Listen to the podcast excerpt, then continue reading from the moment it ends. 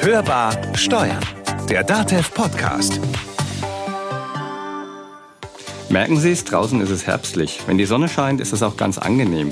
Doch jede Medaille hat bekanntlich zwei Seiten. Daher gehört im Herbst eben auch nasskaltes Wetter dazu. Und das ist blöd. Da ist es schön, wenn man doch mal daheim bleiben kann und auch von zu Hause arbeiten kann. Vielleicht noch gemütlich auf der Couch sitzend. Alles prima. Und damit herzlich willkommen zur zweiten Ausgabe von Hörbar Steuern, der DATEV Podcast. Unser Thema ist heute Homeoffice.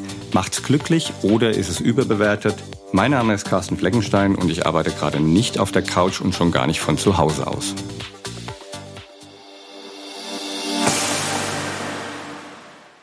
Und ob jemand im Homeoffice arbeiten kann oder nicht, hängt natürlich ab von Beruf oder der Branche oder auch der Tätigkeit. Häufig sind es Tätigkeiten, die in der Regel am PC äh, erledigt werden.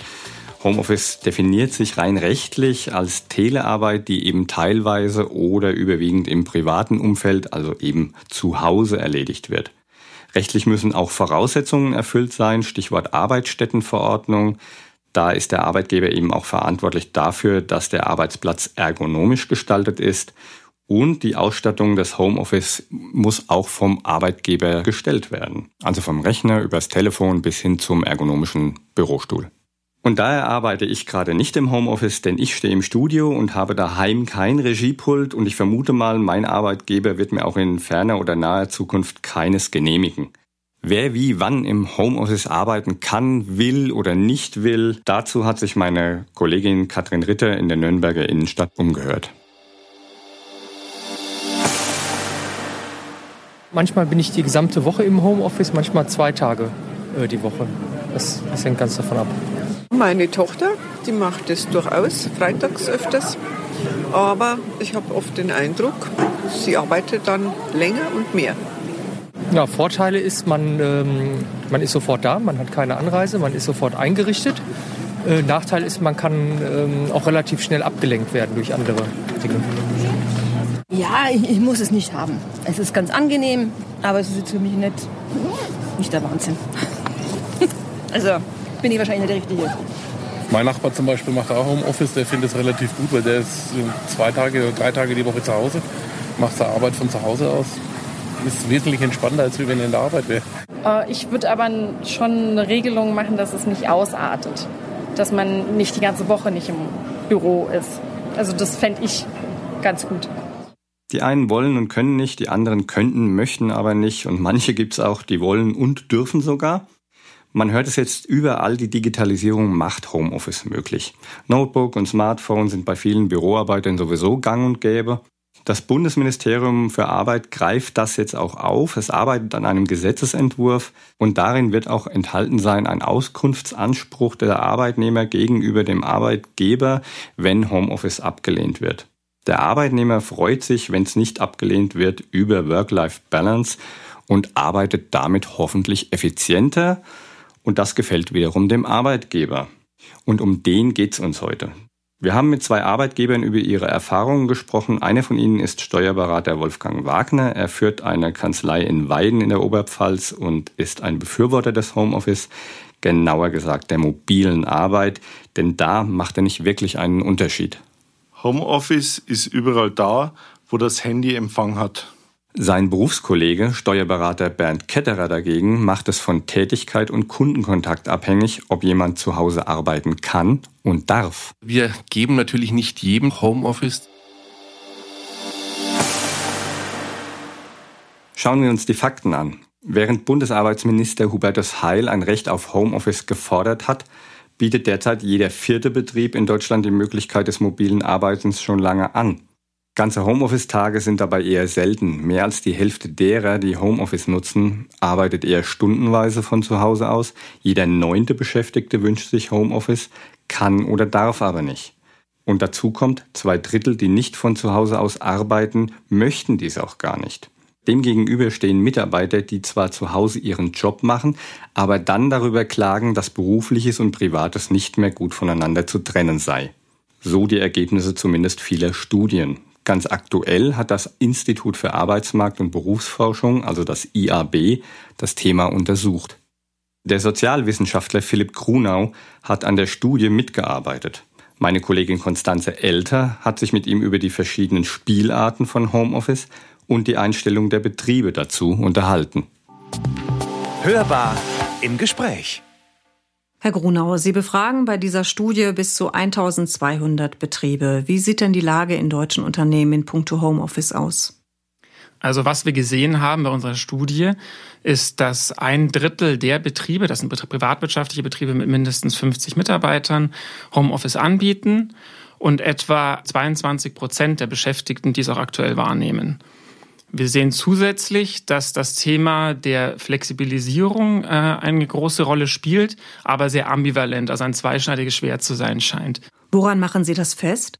Wir sehen auf der einen Seite, dass viele das als Vorteil ähm, hochhalten, sowohl Betriebe als auch Beschäftigte. Wir sehen auf der anderen Seite auch, dass aber Betriebe und vor allem Beschäftigte hier von auch einer Entgrenzung teilweise sprechen und sagen, dass sich hier die Grenze verschwimmt teilweise zwischen Beruf und Privatem. Wobei es ja einen rechtlichen und auch einen praktischen Unterschied macht, ob wir jetzt einfach über flexibles Arbeiten, Homeoffice oder mobiles Arbeiten reden. Ja, tatsächlich schwören hier verschiedene Begriffe durch den Raum, die auch teilweise für unterschiedliche Sachen herangezogen werden. Ich würde das allgemein jetzt mal wie folgt abgrenzen. Flexibles Arbeiten ist das das Allgemeinste. Das kann natürlich räumlich sein, ähm, dass ich nicht nur im Betrieb arbeite, sondern eventuell auch zu Hause. Das kann aber auch zeitlich sein. Ähm, Stichwort Vertrauensarbeitszeit, Gleitzeit, das ist ja alles eine Form von äh, Flexibilisierung. Ähm, wenn man dann das Thema mobiles Arbeiten betrachtet, das ähm, beinhaltet dann das Homeoffice als Spezialfall, nämlich dass ich mittels technischer äh, Geräte zu Hause arbeite, aber auch den Fall des Arbeitens von unterwegs, wenn ich zum Beispiel im ICE auf einer Dienstreise arbeite. Also das mobile Arbeiten ist dann das Dach des Ganzen und Homeoffice ein Teil davon? Homeoffice ist auf das eigene Zuhause begrenzt. Das Arbeiten unterwegs geht darüber hinaus. Und das mobile Arbeiten äh, subsumiert das Ganze. Natürlich gibt es noch Spezialfälle des Arbeitens an einem anderen Ort, aber das äh, ist dann wieder auch unterwegs. Es gilt wiederum als mobiles Arbeiten, ist aber nicht Homeoffice im engeren Sinne. Man könnte es vielleicht als Away Office bezeichnen, aber das hat sich noch nicht durchgesetzt als Begriff. Und wie steht Deutschland beim Thema Homeoffice eigentlich im europäischen Vergleich da? Was man sagen kann, ist, dass Deutschland auf jeden Fall hinter den skandinavischen Ländern oder Niederlanden rangiert. Ähm, das wird ja häufig darauf zurückgeführt, dass es in den Niederlanden ein Recht auf Homeoffice gibt. So wird es zumindest immer betitelt. Im Endeffekt ist es aber nur ein Recht auf äh, die Prüfung eines Homeoffice-Falls. Also ich kann bei meinem Betrieb das beantragen und der muss dann, wenn er das nicht möchte, eine äh, fundierte Stellungnahme dazu abgeben. Kann also nicht einfach nur sagen Nein. Das Bundesarbeitsministerium bereitet ja gerade einen Gesetzentwurf zum Thema Homeoffice vor. Darin soll auch ein Rechtsanspruch unter Umständen festgeschrieben werden. Brauchen wir das?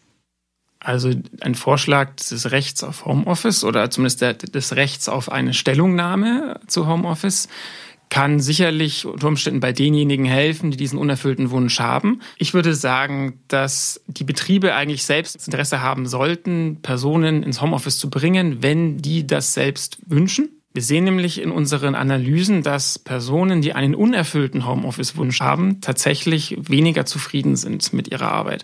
Und unzufriedene Mitarbeiter möchte sicherlich auch kein Betrieb haben. Ja, aber unzufrieden können Mitarbeiter aber doch auch werden, wenn das Homeoffice dazu führt, dass Beruf und Privatleben nicht mehr gut zu trennen sind. Also wenn man zum Beispiel abends auf dem Sofa noch Mails beantwortet oder am Wochenende die Präsentation für die Besprechung vorbereitet. Was meinen Sie, können Unternehmen denn dagegen tun? Natürlich müssen in solchen betrieblichen Vereinbarungen, die geschlossen werden, meist auch in Verbindung mit den Betriebsräten, auch äh, Vorkehrungen getroffen werden, um vor Entgrenzung von Beschäftigten zu schützen. Nun ist das tatsächlich aber nicht überall der Fall. Das klingt jetzt vielleicht ein bisschen provokativ, aber ist es nicht auch so, dass wenn man mobil arbeiten will, man sich auch ein Stück weit auf Entgrenzung einlassen muss? Also das würde ich jetzt so nicht unterschreiben. Wir haben viele Beschäftigten, die das Homeoffice sehr schätzen und dem auch große Vorteile beimessen, wie zum Beispiel das Einsparen der Pendelzeit, wie ähm, die äh, bessere Vereinbarkeit von Beruf und Familie. Wir sehen aber auch, dass in etwa gleichem Umfang auch Homeoffice negativ gesehen wird von Beschäftigten. Das mag sehr ambivalent klingen, aber das geht schon theoretisch zusammen, weil es nicht jedermanns Sache vielleicht ist und nicht für jede Lebenssituation vielleicht auch geeignet ist. Eine Ambivalenz, über die der Gesetzgeber vielleicht eher nachdenken sollte als über ein pauschales Recht auf Homeoffice. Gibt es denn Aspekte, die Ihrer Meinung nach nicht oder zu wenig berücksichtigt werden? Ein Thema, das hier häufig noch nicht so richtig in der Diskussion gelandet ist, ist das Thema Datenschutz und Datensicherheit. Viele Unternehmen möchten ja nicht, dass bestimmte interne nach außen getragen werden, so wie bestimmte Sozialdaten ja auch nicht öffentlich gemacht werden dürfen. Und das ist bei mobilem Arbeiten ja nicht immer einfach gegeben. Nicht jeder kann und nicht jeder mag die Varianten des Homeoffice nutzen. Wie sollten Unternehmen damit umgehen? Man muss zum einen natürlich äh, Tage und Zeiten festlegen, an denen jeder ähm, erreichbar sein muss oder jeder auch vor Ort sein muss, um bestimmte vielleicht wichtige Teambesprechungen abzuhalten. Und man muss natürlich auch dafür sorgen, dass diejenigen, die im Büro bleiben, nicht die Arbeit übernehmen müssen, die die im Homeoffice arbeiten, nicht mehr übernehmen können. Und des Weiteren muss auch dafür natürlich Sorge geleistet werden, dass diejenigen, die im Homeoffice sind, auch keine Nachteile erfahren. Die Angst, die dort ja dann teilweise herrscht, ist, dass man nicht mehr sichtbar ist für den Betrieb, für den Vorgesetzten und dementsprechend auch Karrierenachteile hat.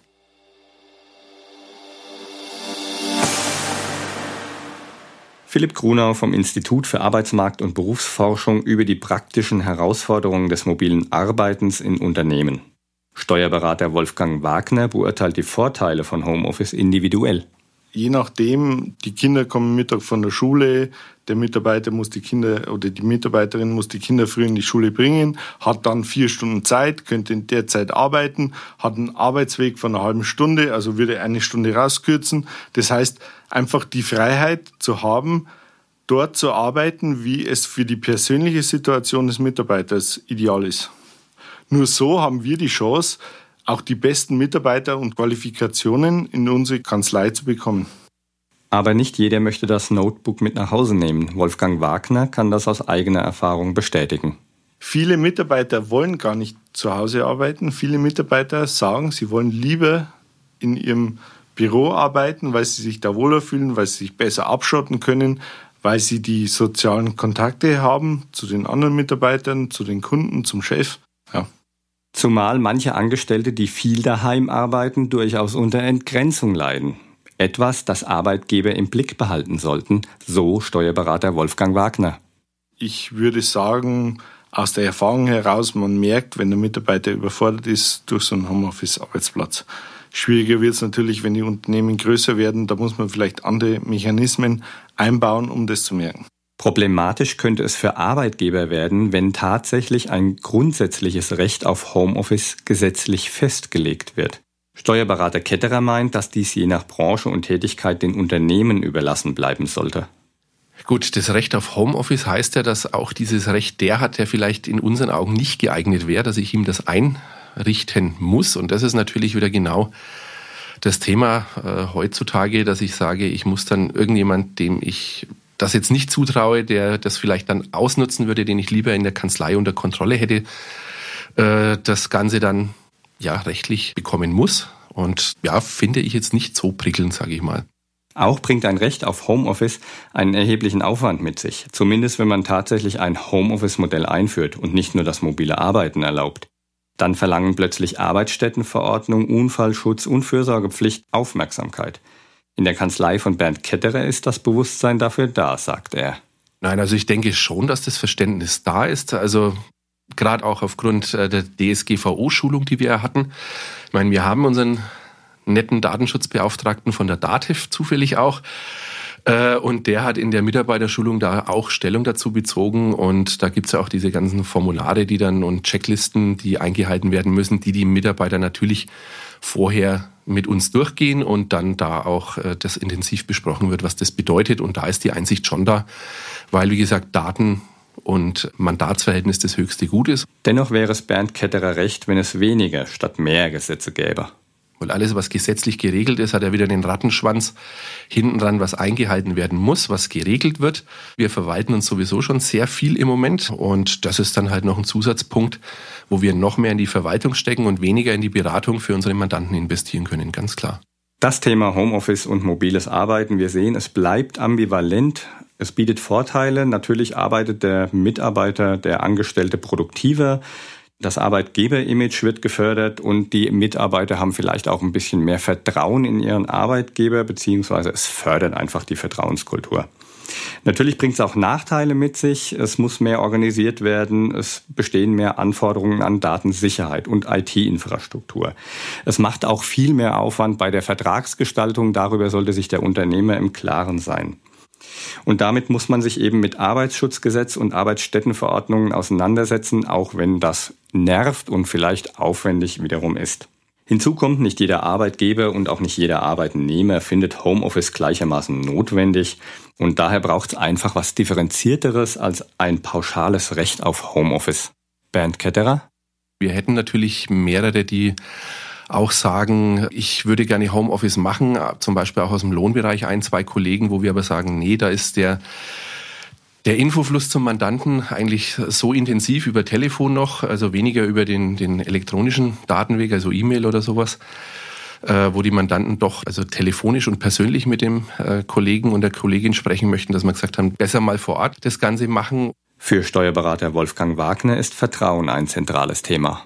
Ohne Vertrauen wird es nicht gehen und wer das Vertrauen genießt, also die Freiheit hat, der muss auch die Verantwortung übernehmen. Wann und wo er das macht, sollte jedem selbst überlassen sein. Im Idealfall natürlich. Hängt immer ein bisschen von den Eigenschaften des Mitarbeiters ab.